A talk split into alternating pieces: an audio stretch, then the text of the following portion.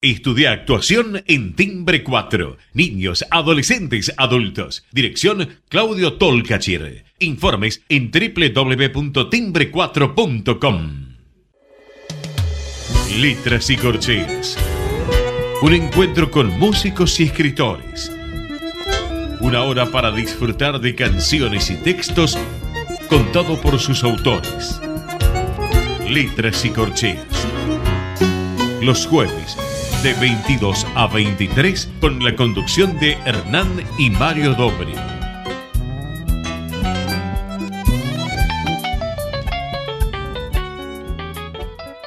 Buenas noches, bienvenidos a una nueva emisión de Letras y Corcheas. Hoy nos acompaña un músico, compositor uruguayo que el día 23 de junio se va a estar presentando en Café Berlín, donde vuelve a la Argentina después de toda, de toda la pandemia que lo mantuvo alejado de, de nuestras tierras. Mario, ¿qué nos podés contar de nuestro invitado de hoy? Bueno, buenas noches. Esos poetas que excediendo el límite de la rima, el ritmo, la melodía de las palabras y las sílabas, se adentraron al universo musical de los sonidos instrumentales, acompañando sus textos escritos, dieron alas al arte de las canciones y esta a sus intérpretes, los juglares, los rapsodas, los aedos, los cantores de lo propio y de lo ajeno. Cada uno de estos bardos nos legó y nos lega la vasta conmovisión de lo mejor, de lo crítico, de lo audaz y de lo amoroso de la vida social en donde transcurre nuestro universo vital. Ellos nos marcaron y nos marcan el ritmo del tiempo a vivir, acompañando nuestras emociones, nuestro fervor pasional, con la magia exultante de las poesías y el canto. Hoy en esta noche de letras y cortea nos acompaña un poeta, músico e intérprete de profunda raíz emocional, con el que indagaremos sobre los misterios del arte de la poesía. Buenas noches, Daniel Dresler. Es un placer contar contigo en nuestro programa. Buenas noches, el placer es mío, todo mío. Bueno, eh, quería preguntarte, ¿tu poesía está inferida por la intuición, la emotividad o la razón? ¿Y hay además intencionalidad poética cuando la desarrollas o es eh, arbitraria eh, y podemos decir, fluye instantáneamente. A mí, a mí mi, foco de interés es el ser humano. Eh, sigo estando deslumbrado por este, por este mono tan, este, tan particular, con tantas habilidades. Y me interesa mucho el ser humano en todas sus esferas, ¿no? en las esferas emocionales, en las esferas racionales, trato de alguna manera, o tengo la ambición de alguna manera, de poder tocar con mi poesía este, estas dos esferas. O sea, que, haya... Sé que tengo parte de mi obra que es mucho más emocional y otra parte de, mi obra que habla, le habla mucho más a la razón. Intento que estén equilibradas. No sé si lo logro, pero intento que más o menos estén equilibradas. Y en cuanto a la espontaneidad de escribir, bueno, la verdad que nunca me propuse escribir o algo que fue surgiendo ya cuando iba arriba del colectivo al, colegio de mañana, tempranito, con 10, 11 años ya llevaba una libretita y iba escribiendo cosas ahí que después terminó siendo este, que, nada, que se transformó en el eje de mi vida. Pero no era el plan, no era el plan que estaba escrito ni para mí ni para ninguno de mis hermanos. Este, fue algo que pasó de una manera un poquito inexplicable. Y ahora, ¿cómo es, el, cómo es tu proceso de, composición? O sea, ¿trabajas primero la música? ¿Trabajas primero la letra? ¿Indistinto? Es muy caótico. Es muy caótico. Tiendo generalmente a viajar mucho como con una enorme red de pesca, ¿no? Y voy juntando ideas, perlitas que encuentro por ahí. A veces es una célula rítmica, a veces es una célula melódica, a veces es una idea de letra nomás y las voy amontonando, por lo general en, el propio celular. a veces también en alguna libretita que voy escribiendo, pero por lo general es en el celular. Ahí amontono, amontono, amontono, amontono, amontono, y después cuando tengo tiempo de parar y estar acá, como, estoy ahora, por ejemplo, en mi estudio, acá en casa, o, otro lugar donde, donde paro habitualmente es en La Paloma, en la Casa de la Paloma, enfrente al mar, o en el Polonio. Esos son mis tres lugares centrales donde me siento, reviso lo que hay adentro de la red y voy descubriendo cosas que me dan ganas de, tirar de, ese hilo, ¿no? ver para dónde me lleva ese hilo y así van surgiendo las canciones. Muchas veces es primero la, idea de letra. Últimamente cada vez me está pasando más eso, ¿no? Primero tengo una idea letrística y a partir de ahí escribo la canción. Al principio, cuando escribí las primeras canciones, a mis 15, 20 años, 25, era al revés, siempre era una idea melódica o, una secuencia de acordes. Hoy en día estoy escribiendo mucho más a partir de la letra. Eh, mirando la forma poética que desarrollas cada canción, debo decir que yo en las canciones siento que hay eh, una línea poética, una línea melódica y una línea interpretativa. A veces la línea interpretativa es eh, muy caliente, muy bella, lo grupal, y entonces atempera lo que son las líneas eh, de la poesía y la línea melódica. Pero la riqueza, sobre todo, de tu canto está, la siento yo, en la letra y en la línea interpretativa. Porque la línea melódica, si bien es atractiva, es como dulce leche. ¿viste? Vos pones la cosa y seguís comiendo, ¿no? Y, y al final del tarro termina, porque es así. Pero no es tan variada como la línea poética y como la línea interpretativa. ¿Hay algo de eso en lo, en lo que veo en tus cosas? No sé, a mí me es muy difícil mirarme de afuera, ¿no? Eh, por eso siempre agradezco la las opiniones que estoy viendo ahora, ¿no? Porque en cierta medida es como ponerme un espejo adelante. Eh, a mí me gusta mucho escribir. Me gusta mucho escribir. Tengo la sensación de que no me costaría seguir encontrando temática en los próximos 10, 20, 30 o la cantidad de años que tenga suerte de vivir, ¿no? Eh, creo que la vida me puso en una encrucijada muy dinámica que me pone en contacto con dos de las áreas más creativas que desarrolló nuestra especie, que son la ciencia y el arte. Entonces, al estar parado ahí, no me ha pasado nunca tener la sensación de que no tengo de qué hablar, que no tengo ningún interés. Leo mucho, me gusta mucho leer, entonces a partir de ahí también van surgiendo un montón de ideas que siempre me están como deslumbrando, novedades, novedades, novedades todo el tiempo. Últimamente es verdad que, desde el punto de vista melódico no es tanta la cantidad de ideas que me surgen como las que surgen desde el punto de vista letrístico. Este, sí, igual siento que tengo bastante más dominio en, como, si fuera una plasticina, ¿no? No sé si se usa la palabra plasticina en Argentina también. Entiendo.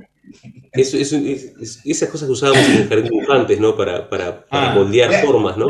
La plastilina. Plastilina, bueno, sabes que nosotros tenemos un largo proyecto con mi querido amigo músico Pablo Grinjo, que es armar un diccionario montevideano bonaerense. Ya tenemos 160 términos, acabamos de sumar uno ahora, plasticina, plastilina. Este, es interesante que acá aparecen, ¿no? Porque son tan, tan parecidos los lenguajes, ¿no? En todo sentido, hasta inclusive en, este, en el en el tono en el que se habla, ¿no? en, el acento, que cuando encontrás una diferencia es muy gracioso. ¿no? Plasticina, plastilina, bueno, una más. Entonces, bueno, yo tengo la sensación de que la música eh, eh, es como una disciplina, como si fuera una escultura hacer una canción, ¿no? Uno va moldeando la plastilina y lo que sí estoy seguro es que en los últimos 10, 15 años aprendí a moldear mejor esa plastilina. Quizás, quizás es la acumulación de oficio. O sea, tengo, una sensación rara. Por un lado, tengo la sensación de acumular oficio, que una vez que agarro una presa, sé mucho mejor cómo moldearla, ¿no? Una vez que se me ocurre alguna gemita así armónica o melódica o letrística, sé mucho mejor cómo moldearla. Tengo también la sensación de que las, las, gemas melódicas ya no se me dan tan fácil, tan fácil como se me daban antes.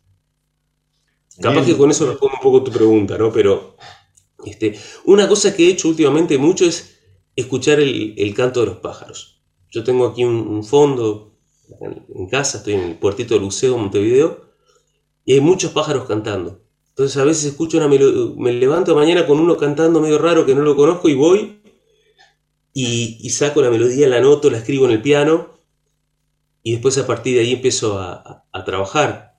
Varias de las canciones del disco nuevo surgieron de esa manera desde el punto de vista melódico. Daniel, ¿qué, ¿qué, nos podrías compartir de tu música algo para, que, para poner en, notas y en canción un poco todo esto que, venimos hablando desde el comienzo del programa. Veamos, veamos qué se me ocurre este lunes de mañana, montevideano. ¿Qué pajarito por ahí estuvo tocando? ¿Mm? ¿Qué, pajarito, ¿Qué pajarito por ahí estuvo silbando esta mañana? Mira, voy a, voy a, tocar una canción nueva que es justamente la que estamos por estrenar ahora. Se llama En esta cama. Y le voy, a, tocar justamente por la anécdota que estaba contando, ¿no? Hay un pájaro acá en el fondo que canta así.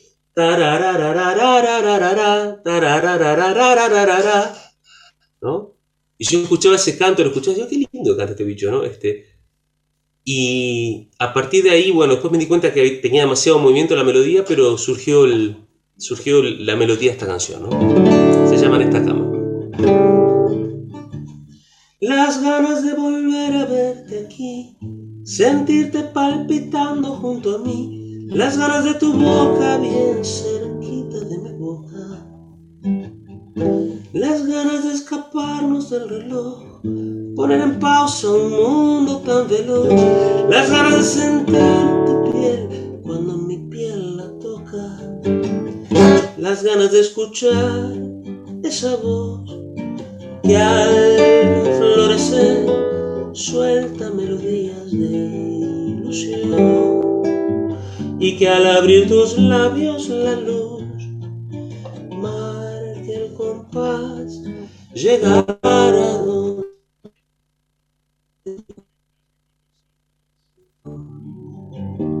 llegar donde pida el corazón.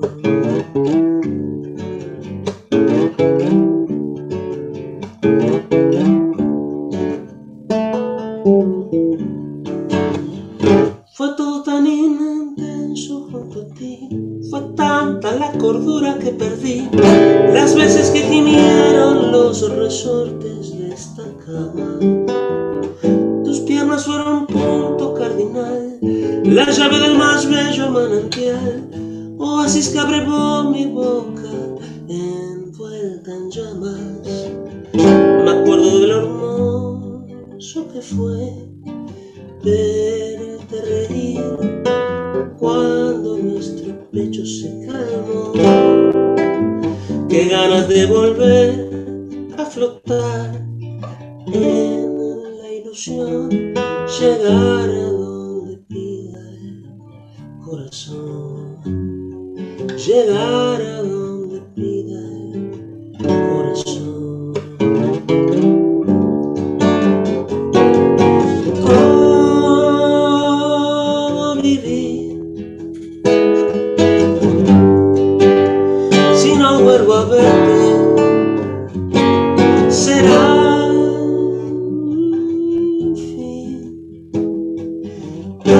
que esté pensando que no sé si vas a estar de nuevo en esta cama. Que el viento se transforme en un ciclón, que arrastre un maremoto mi sillón, que choque un meteorito y los volcanes lancen llamas. Yo ya no tengo salvación y aún con la resurrección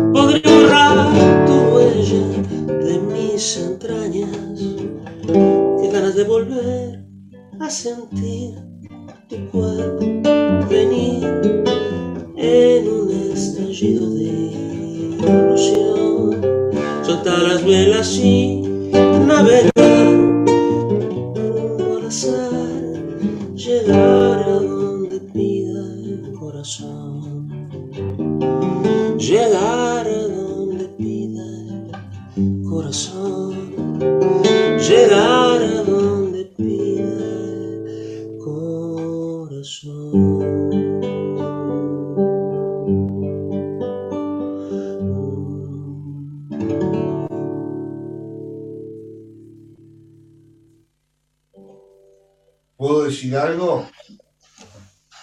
¿Sí?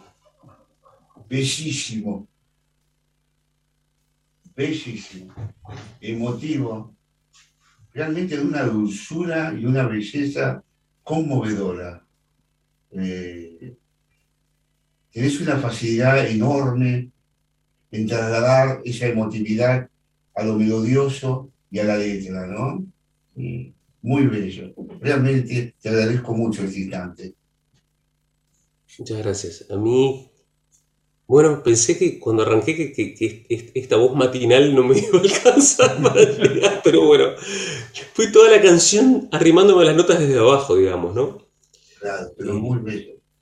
Pero realmente me, gustó mucho la pregunta que me hiciste al principio, ¿no? Porque para mí es un dilema eso de ¿A qué le habla, le habla uno principalmente? ¿no? Si a la emotividad o a la racionalidad, o a un punto intermedio entre ambos.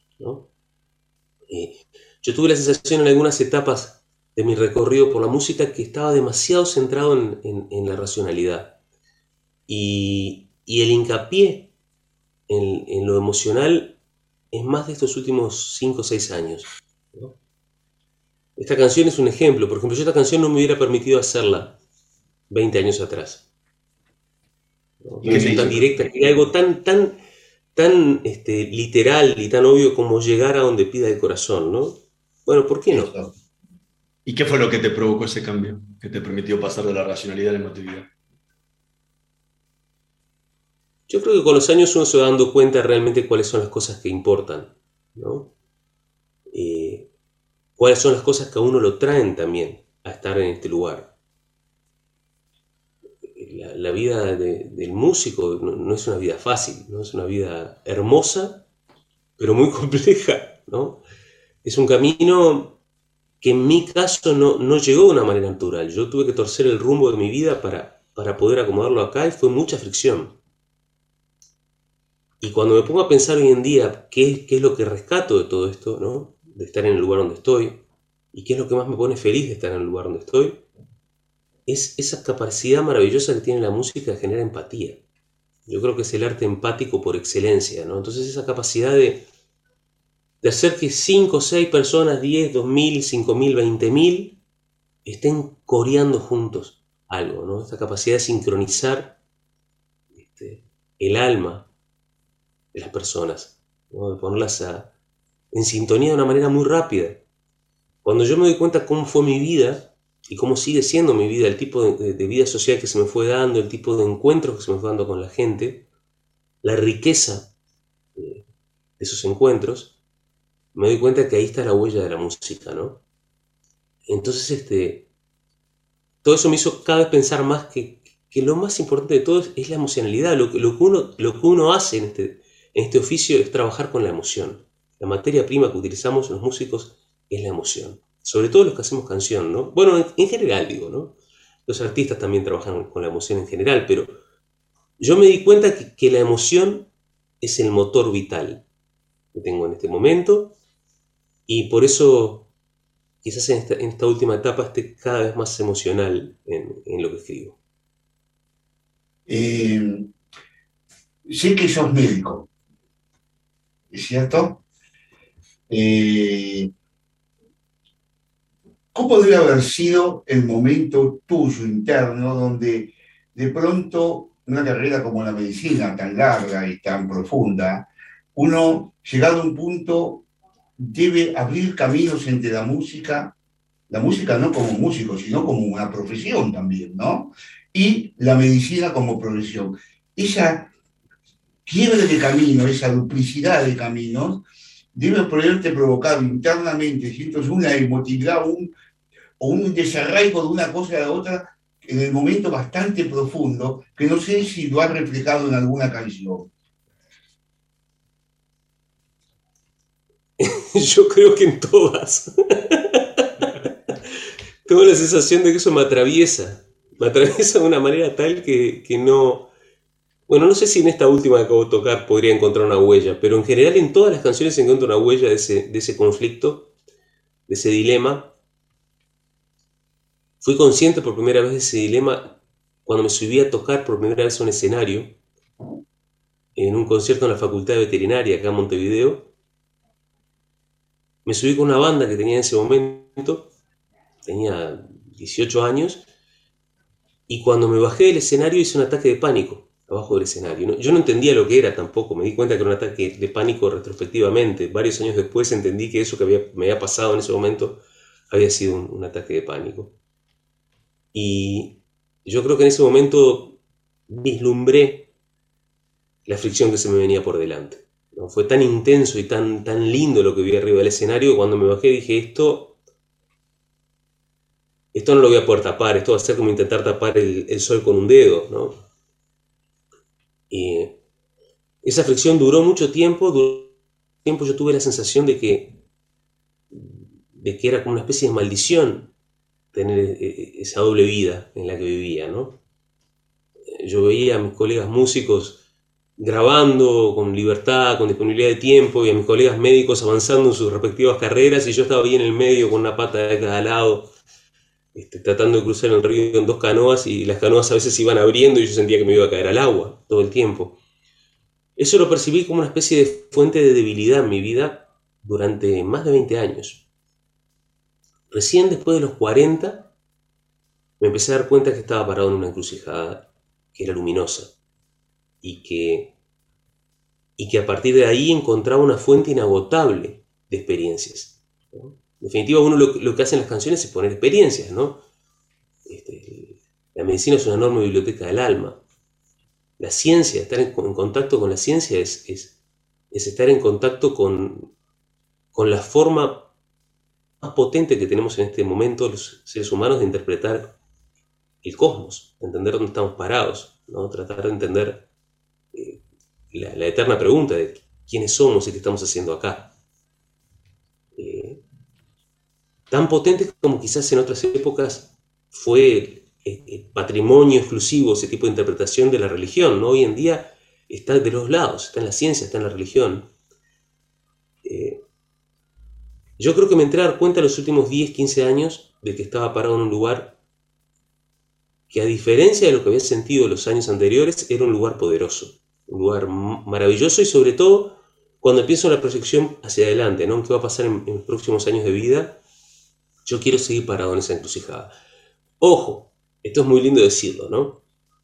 Eh, hay días que me, quiero matar, ¿no? Porque es, este, es, mucha tensión a veces, son, son dos áreas que tienen mucha intensidad, mucha, mucho atractivo y mucha exigencia. Entonces este, hay días que me siento partido al medio Siento que globalmente estoy contento con el lugar en el que estoy parado y que esa encrucijada está viva. No es una encrucijada que yo nunca, o sea, yo nunca, nunca la superé esa, esa encrucijada. Y es más, como te decía recién, en, e, en este momento de mi vida no solo no intento superarla, no quiero superarla. O sea, yo en este momento de mi vida quiero que el motor se, se, mantenga prendido de los dos lados porque me doy cuenta que en esa tensión dialéctica que hay entre estas dos áreas tengo una fuente continua de, inspiración, de, mantener la neuroplasticidad funcionando, digamos, ¿no? de mantener el, cuerpo activo, de mantener este, el alma prendida. Estamos conversando con Daniel Drexler. Vamos a hacer una pequeña pausa. En un minutito más volvemos con más letras y corcheas. No se vayan. Vamos la radio.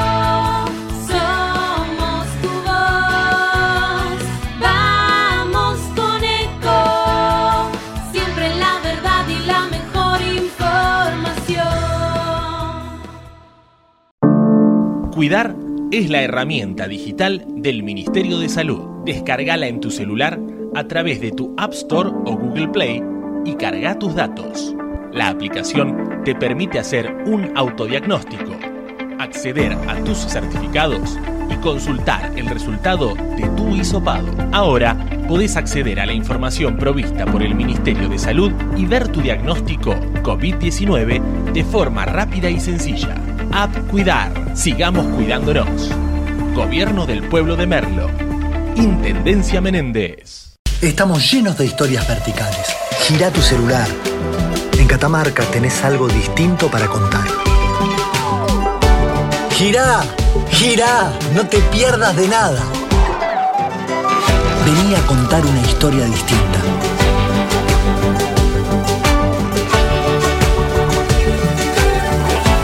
¿Querés descubrir algo distinto? Gira y vení a Catamarca. Informate en ecomedios.com. Seguinos en Instagram, arroba ecomedios. Letras y corcheas. Una hora para disfrutar de canciones y textos contados por sus autores. Con la conducción de Hernán y Mario Dobri.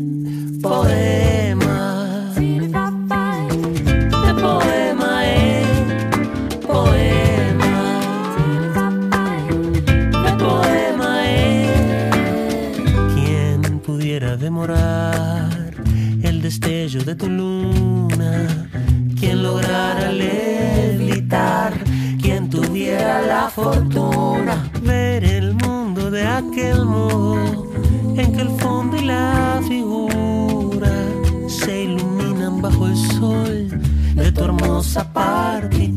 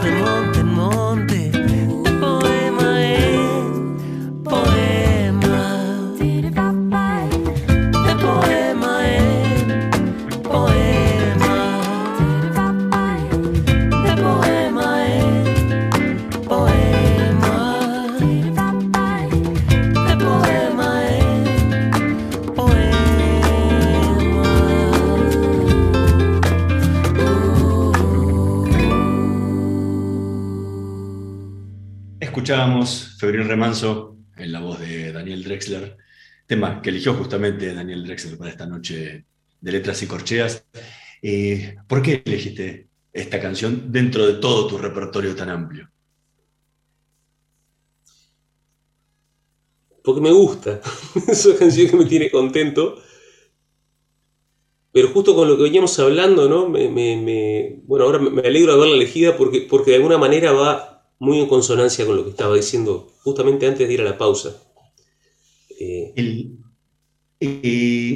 estás preparando un nuevo disco, bueno, ya está, ya está terminado, que va a salir en, en septiembre, La voz de la diosa Entropía. Y en tus dos discos anteriores, eh, en, en aire, habías trabajado todo un, un entorno musical mucho más minimalista.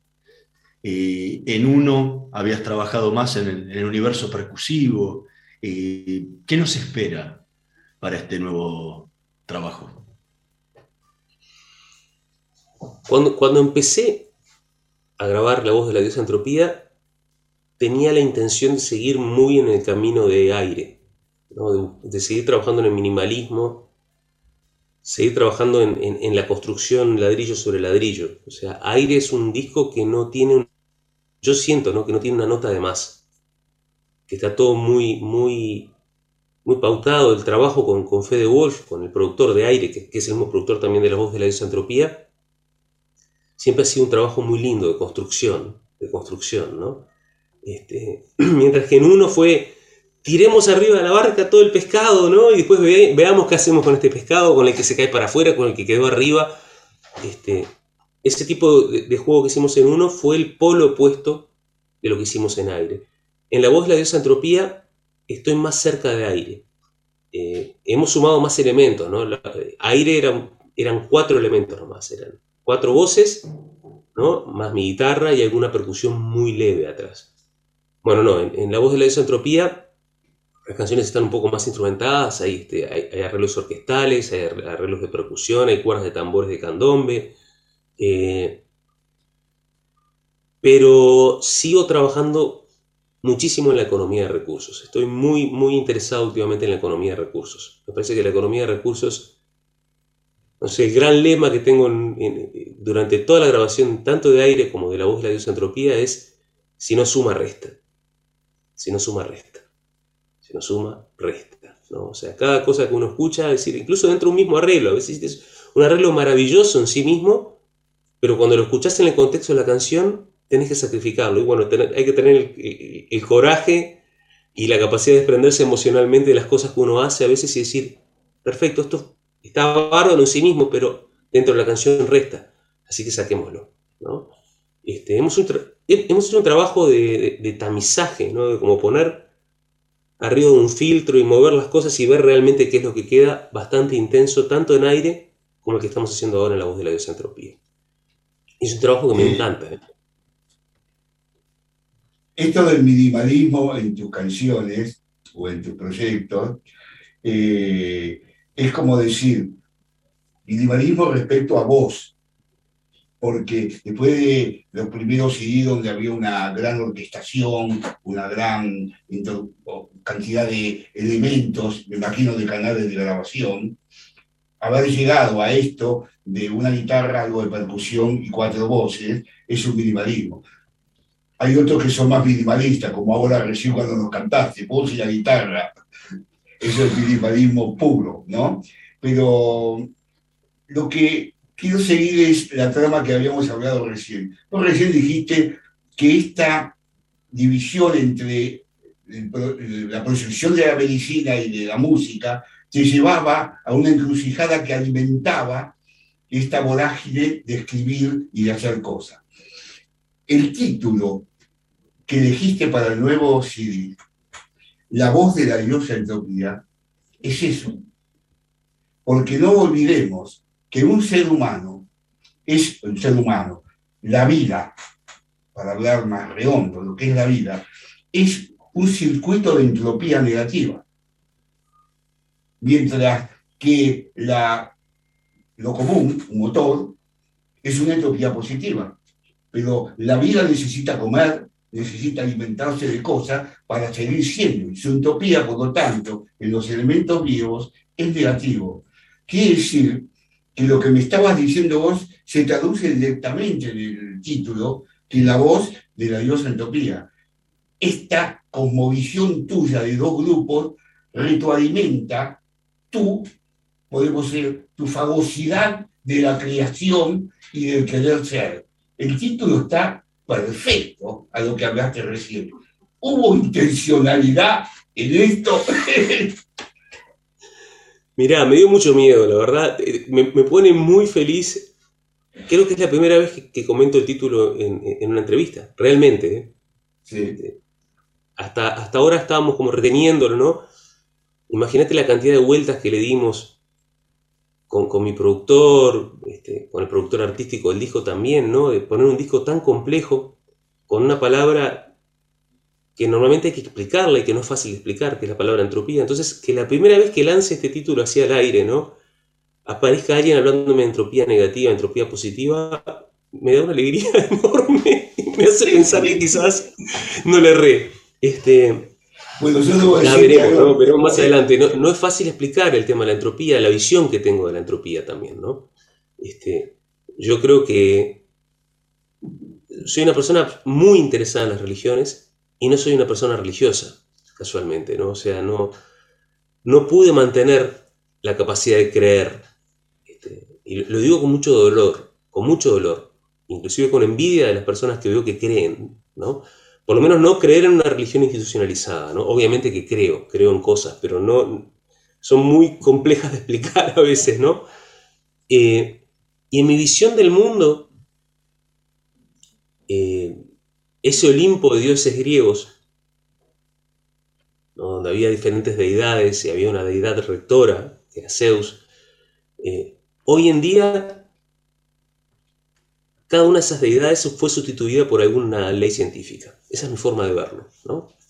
Eh, cada una de esas leyes domina un aspecto de la realidad, ¿no? Está eh, la ley de la, de la gravedad de Newton, la ley de la relatividad de Einstein, el principio de incertidumbre de Heisenberg, la ley de la evolución de, Darwin. Cada una de ellas es como un, como un dios o una diosa que está sentada en este Olimpo de los dioses este, griegos, modernos, digamos.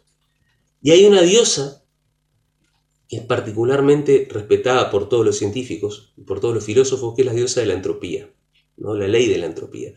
Es más, hay muchos científicos que sostienen que es la única ley que realmente es inmutable.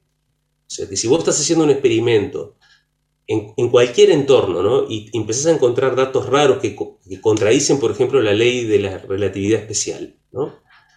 Eh, capaz que vos estás encontrando un hueco dentro de la ley o que vas a derribar esa ley y vas a inventar una nueva. Es así como evoluciona la ciencia.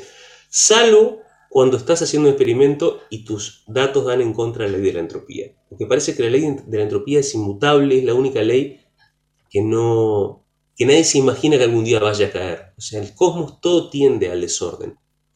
Si uno no pone energía externa, todo, todo tiende a desarmarse. Visto en una perspectiva cósmica, no me preocupa tanto porque el final del cosmos va a ser frío y, este, y, disperso, pero eso va a pasar, quién sabe, dentro de cuántos miles de millones de años, ¿no? Entonces, pero sí hay un correlato en nuestras vidas.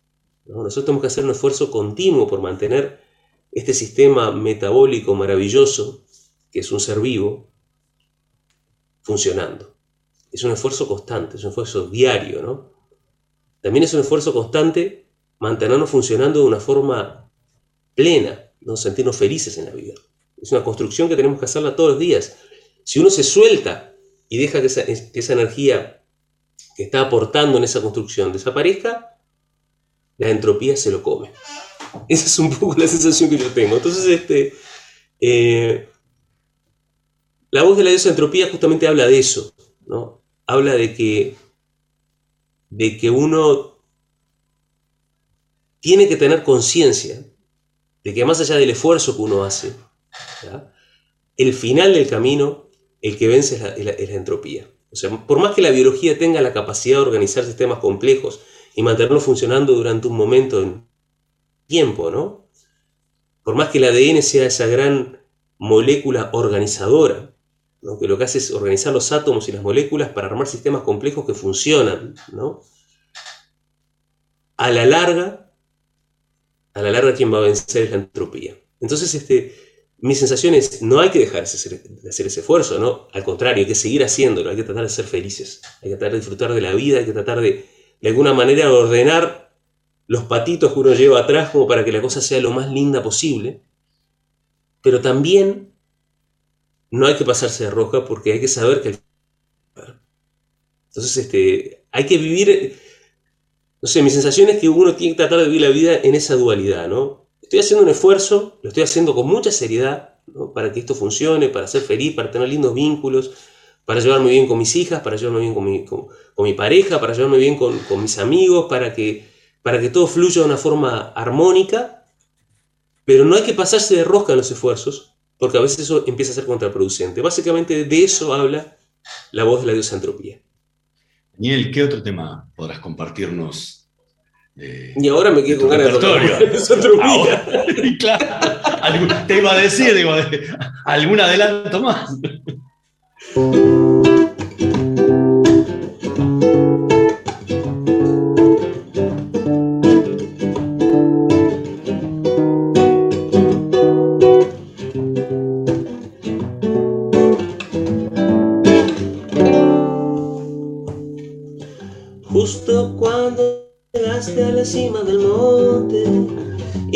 Divisaste el horizonte después de pasarte tus días buscando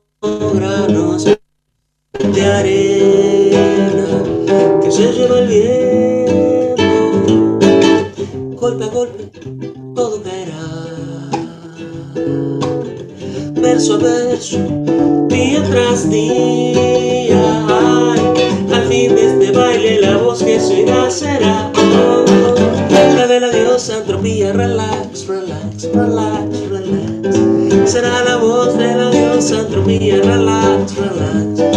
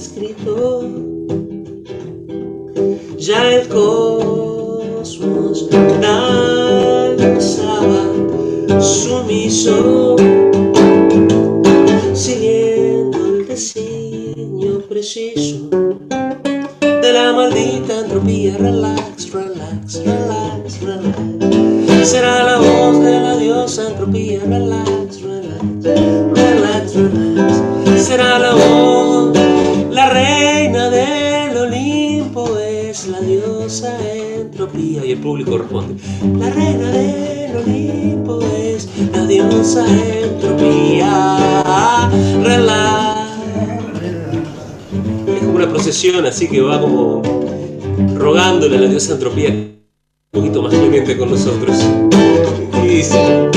La reina del Olimpo es la diosa entropía.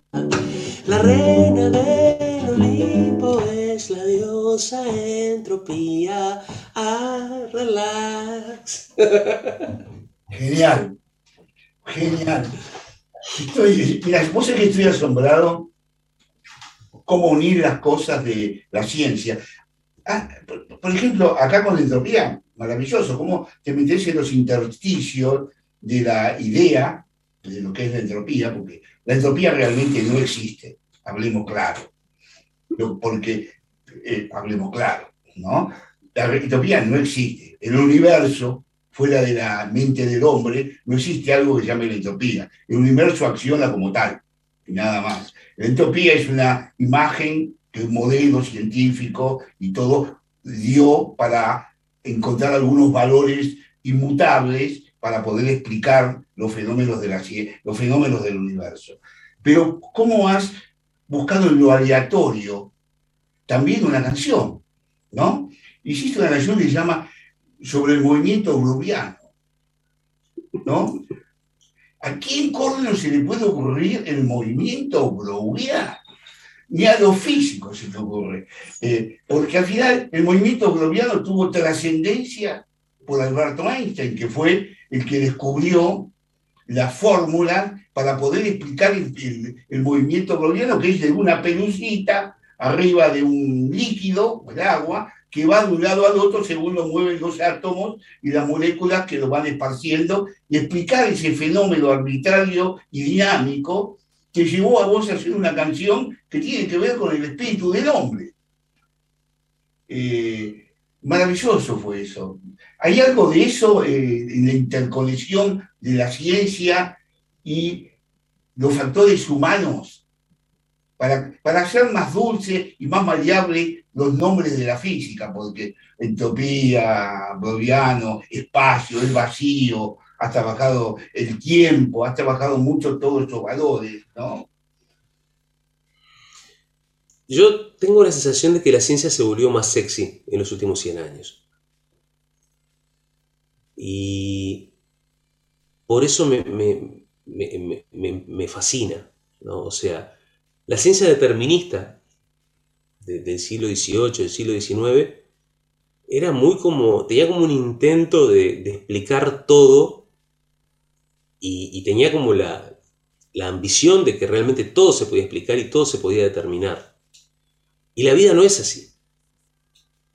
¿no? La vida tiene, un, tiene una dosis de incertidumbre, tiene una pregunta base, ¿no? ¿Qué, qué, es la vida? ¿no? ¿Qué es esto? Que yo creo que nunca se va a responder.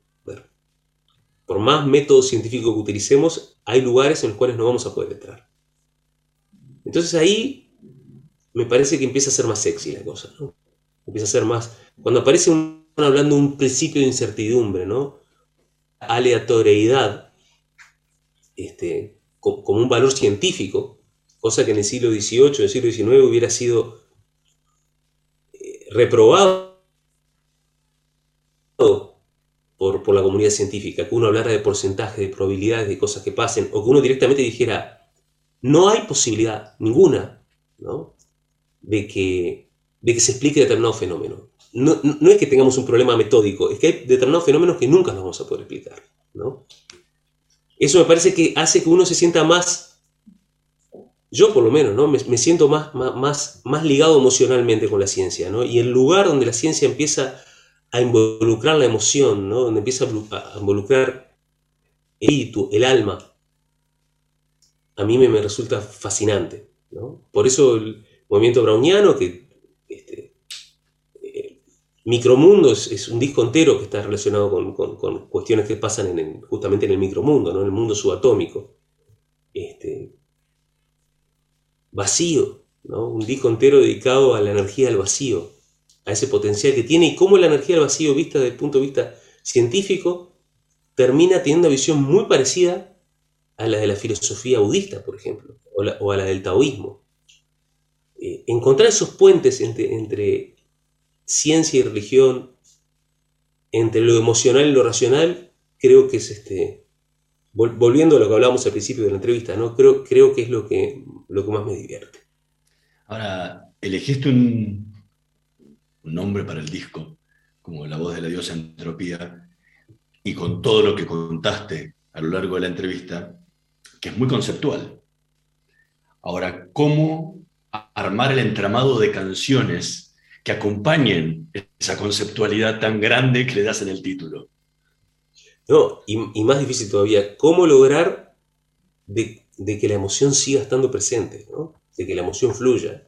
Que en realidad, de vuelta, ¿no? lo que estaba tratando de decir, cada vez estoy más interesado en la emoción. Por eso dudé tanto a la hora de poner este título, ¿no? Un título tan, tan complejo.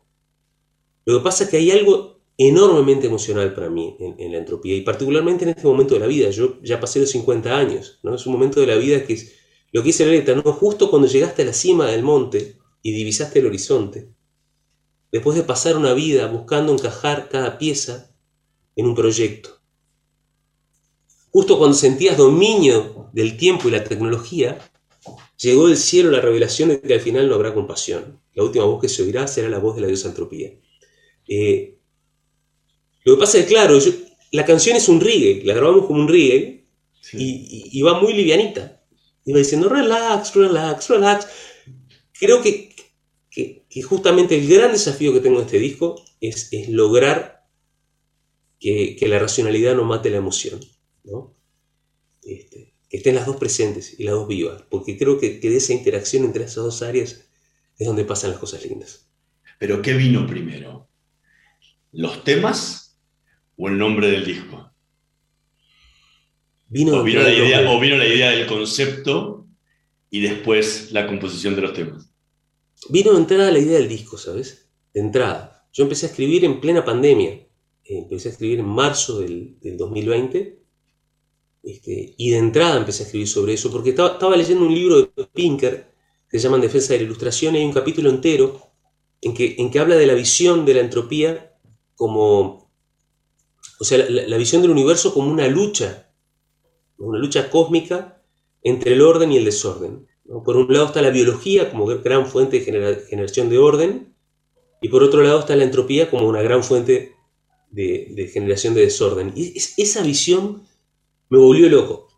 Literalmente, estuve durante 10, 12 días que era insoportable. En casa estaba todo el día hablando de lo mismo. Ya, viste, mis hijas me veían venir salían corriendo. Era como, papá, no rompa los huevos con la entropía. Y este. Porque aparte te- tenía esa, esa visión de, una lucha cósmica, ¿no? Este, y al mismo tiempo una cuestión muy personal, de la lucha individual de cada uno, de cuando se levanta de mañana a lavar los platos, ¿no? Porque el día anterior dejó los platos ahí, se empezaron a acumular, en- entonces, este, bueno, te das cuenta que si te distraes al cuarto o quinto día, tu casa ya está invivible, ¿no? Y tenés que estar haciendo ese esfuerzo todos los días, de levantarte, de ir, de arreglar, de, ¿no? Esa, esa lucha continua que nosotros estamos haciendo contra una fuerza que está permanentemente jugando en el sentido opuesto al que nosotros estamos queriendo ir. Y no pude evitarlo, no pude evitarlo. Este, cuando, le comenté a, mi manager, a Diego Coiro, mirá, me está pasando esto, me dijo, uy, Dani, hace canciones, hace canciones sencillas, no rompa los huevos. Este, pero bueno, acá estoy, ¿no? Vamos a ver, vamos a ver si lo logré. Daniel Drexler, muchísimas gracias por habernos acompañado en esta noche de Letras y Corcheas. Fue realmente un placer enorme el haber conversado contigo y a la audiencia le recordamos que el jueves 23 de junio se va a estar presentando en el Café Berlín, donde algunos de estos temas seguramente van a estar sobre el escenario, así que no, no, no dejen de, de acompañar porque eh, va a ser una experiencia nueva, novedosa, donde la diosa entropía posiblemente esté eh, presente en cada una de las canciones. Muchas gracias a ustedes. La verdad que fue, un placer y, sobre todo me da un- una luz de esperanza que la primera vez que largo el título este, haya, haya obtenido un diálogo tan profundo, porque realmente me, me- me- me interesa mucho el tema y, y espero poder, sé, sé que no lo voy a lograr en todos los ámbitos, sé que la velocidad de los medios de comunicación es otra, pero bueno, por eso se agradece particularmente cuando se logra. Muchas gracias, eh, por, la verdad, por esta cantidad de canciones y de belleza poética, porque mi afán era poético, más allá de la ciencia, Y cuando uno logra el afán poético, podemos decir que la diosa de entropía le nació el marido. Eh, así que se han casado. Eh, y en vos parece que eso ha servido para casarlos. Muchísimas gracias, Daniel. Muchas gracias a ustedes. Nosotros nos vamos a reencontrar la próxima semana en la operación técnica Javier Martínez y Gerardo Subirana. Nos vemos la próxima semana. Chao. Estudia actuación en Timbre 4. Niños, adolescentes, adultos. Dirección Claudio Tolcachir. Informes en www.timbre4.com.